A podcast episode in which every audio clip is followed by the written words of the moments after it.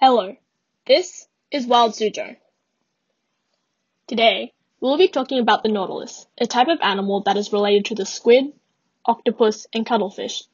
It is pelagic, meaning that it doesn't live near the bottom of the ocean, nor is it near the shore. Its name comes from ancient Greek, from a word that means sailor. It is a type of cephalopod, which means head foot.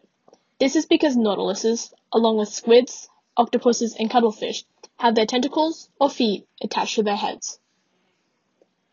First, let's talk about what the nautilus looks like.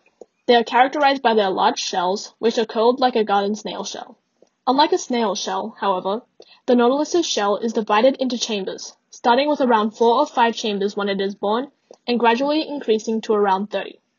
This mostly white shell has reddish orange tiger stripes on it. It is the only cephalopod with a fully formed shell. Unlike similar species, it has very primitive or undeveloped eyes, meaning it cannot see very well. It has more than 90 suckerless tentacles.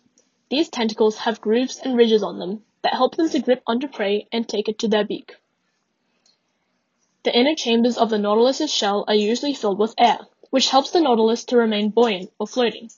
However, it can add water to these chambers, letting it sink, or take water out, letting it float again. Nautiluses primarily use their sense of smell to locate food.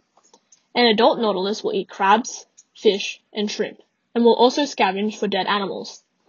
Newly hatched nautiluses will eat small shrimp and other small organisms.